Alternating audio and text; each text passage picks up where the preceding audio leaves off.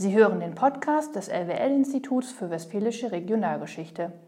In dieser Folge sprechen wir über das Buch Republik im Bürgerkrieg, Kapputsch und Gegenbewegung an Ruhr und Lippe 1919 und 1920.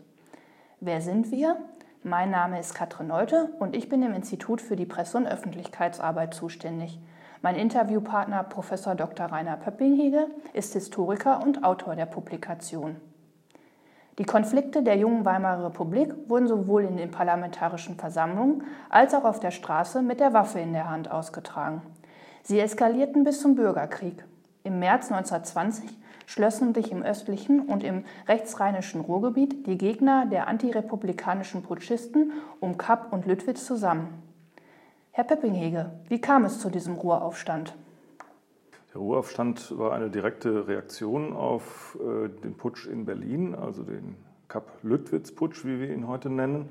Ähm, damals versuchten die Putschisten, die ähm, äh, Regierung Bauer abzusetzen. Äh, der gelang die Flucht über ähm, Dresden nach Stuttgart, aber es war auf jeden Fall eine sehr unklare Situation.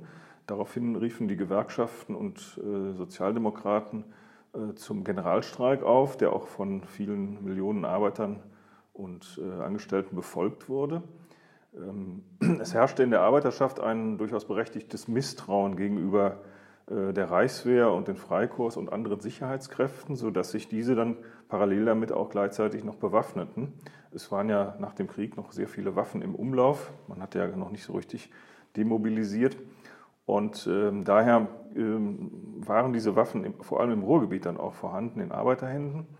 Ähm, der konkrete Anlass war, dass äh, Freikorpseinheiten bei Wetter an der Ruhr auftauchten, die sich als Kapp-Sympathisanten zu erkennen gaben. Äh, also sowohl die Reichswehr als auch die Freikorps ähm, standen äh, zumindest gefühlt auf, auf der Seite der Putschisten in Berlin. Ähm, in Westfalen war das nicht, nicht ganz anders, obwohl also keine klare äh, Sympathie zu erkennen war. Aber in diesem Fall war es so, dass sich aus äh, diesem ersten kleinen Scharmützel, was dann auch äh, durchaus Tote und Verletzte beforderte, ähm, ja, verschiedene Gefechte anschlossen in den nächsten Tagen und sich die Kampfhandlungen in nordwestlicher Richtung von der Ruhr bis an die Lippe und den Rhein ähm, erstreckten und am Ende dieser Entwicklung äh, hatten die Arbeiter einen militärischen Erfolg errungen, hatten immer mehr Waffen an sich gezogen äh, und hatten im Prinzip das ganze Ruhrgebiet unter ihre Kontrolle gebracht. Welche Ziele verfolgte denn die Rote Ruhrarmee? Ja, die Rote Ruhrarmee war äh, keinesfalls eine homogene Formation. Es waren unterschiedliche sozialistische Strömungen in ihr vereinigt. Zuerst auch Sozialdemokraten, gemäßigte Sozialdemokraten, aber auch Kommunisten oder Anarchisten, Syndikalisten. Das heißt, äh, es gab auch ähm, zunächst mal das defensive Ziel, die, ähm, den Putsch in Berlin abzuwehren und die Verantwortlichen äh, zu bestrafen, zur Rechenschaft zu ziehen und aus ihren Funktionen zu entfernen. Ähm, manche in der Roten Ruhrarmee hatten dann allerdings auch offensivere Ziele im Sinne einer Weiterführung der Novemberrevolution von 1918 im sozialistischen Sinne. Das hieß, sie wollten die Sozialisierung von Schlüsselindustrien betreiben, bessere Arbeitsbedingungen erkämpfen und äh, auch gesetzliche Mitsprache ähm, haben bei verschiedenen äh, Initiativen. Ähm, wir können da eine starke Radikalisierungstendenz nach einigen Tagen auch beobachten. Äh, nach der Beendigung des erfolgreichen Generalstreiks war für viele äh, Sozialdemokraten klar, dass diese Rote Armee jetzt die Waffen abzulegen hatte und äh, die Leute wieder an ihre Arbeit gehen sollten. Ähm, das missfiel aber dann den radikalen Kräften und äh, die Moderaten traten aus der Ruhrarmee aus, zu einem großen Teil, nicht alle. Ähm, und so dass also diese Radikalisierungstendenz dann auch dazu führte, dass sich die Fronten verhärteten im wahrsten Sinne des Wortes.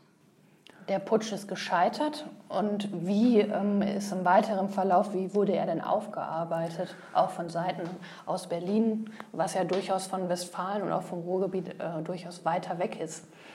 Ähm, ja, aber es war schon äh, deutlich zu sehen, wie man mit den Putschisten, also Kapp, Lüttwitz und so weiter, umzugehen gedachte, insbesondere die äh, Verantwortlichen vor Ort äh, wurden äh, von der Justiz kaum zur Rechenschaft gezogen. Also die Morde, die von den Freikorps und von Reichswehreinheiten verübt worden sind äh, an Zivilisten, aber auch an Rotgardisten.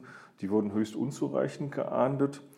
Ähm, die Leute, die sich offensiv für Kapp und Lüttwitz eingesetzt hatten, verloren zum Teil ihre Ämter, wenn es sich um Behördenleiter handelte. Das war allerdings hier in Westfalen und im Rheinland im Westen insgesamt ähm, nur in äußerst wenigen Fällen so. Ähm, die meisten Unterstützer fanden Kapp und Lüttwitz äh, in den ähm, östlichen Gebieten, also östlich der Elbe. Von daher kann man von einem Ost-West-Gefälle in diesem Sinne sprechen. Mhm. Sie bündeln in dem Buch die ideologisch aufgeladene Gewaltgeschichte im Westen und verknüpfen sie gleichzeitig mit den Geschehnissen im gesamten Deutschen Reich. Warum ist die regionalhistorische Gesamtperspektive auch 100 Jahre nach diesen gewaltsamen Ereignissen so wichtig? Also die äh, Ereignisse hier vor Ort im Ruhrgebiet, aber auch drumherum. Mir ist es übrigens ganz wichtig, dann auch die ländlichen Gebiete, das Münsterland, das Sauerland mit einzubeziehen, das Bergische Land. Ähm, also diese äh, gesamte Region hat damals im Zentrum des politischen Handelns auch äh, der Perspektive aus Berlin gestanden. Ähm, die Regierung hatte sich da sehr stark mit beschäftigt oder hatte, musste sich damit beschäftigen, weil äh, hier der größte Aufstand und der größte Bürgerkrieg herrschte. Es gab zwar auch noch in Mitteldeutschland und auch in und um Berlin Auseinandersetzungen, aber von der, vom Ausmaß her waren die hier in Westfalen doch am größten. Und es waren auch die letzten Kampfhandlungen sozusagen vor dem Zweiten Weltkrieg, oder? Ja, und es war natürlich dann in dem Sinne auch das letzte Mal, dass ähm, die Reichswehr oder überhaupt die, das Militär im Inneren eingesetzt wurde, um Polizeiaufgaben zu übernehmen. Das ist dann nochmal in den 60er Jahren bei der Diskussion um die Notstandsgesetze aufgeflammt. Also der Ruheaufstand hat äh, 1000 Tote auf Seiten der Arbeiterschaft gefordert.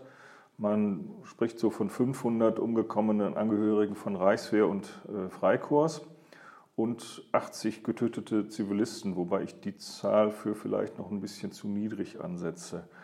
Ähm, aber es ist, wie gesagt, eine sehr bedeutende, äh, ein sehr bedeutendes Ereignis gewesen.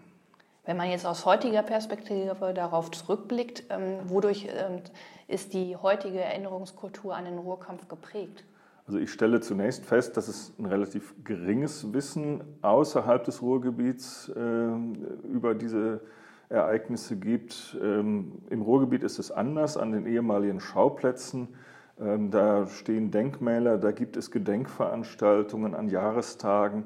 Die werden häufig organisiert von Gruppen, äh, die sich in gewisser Weise in der Tradition der Arbeiter sehen oder mit ihnen verbunden äh, fühlen, also Kommunisten, Sozialdemokraten Gewerkschafter, aber auch Grüne, die eben dafür eintreten, diese Erinnerungskultur aufrechtzuerhalten.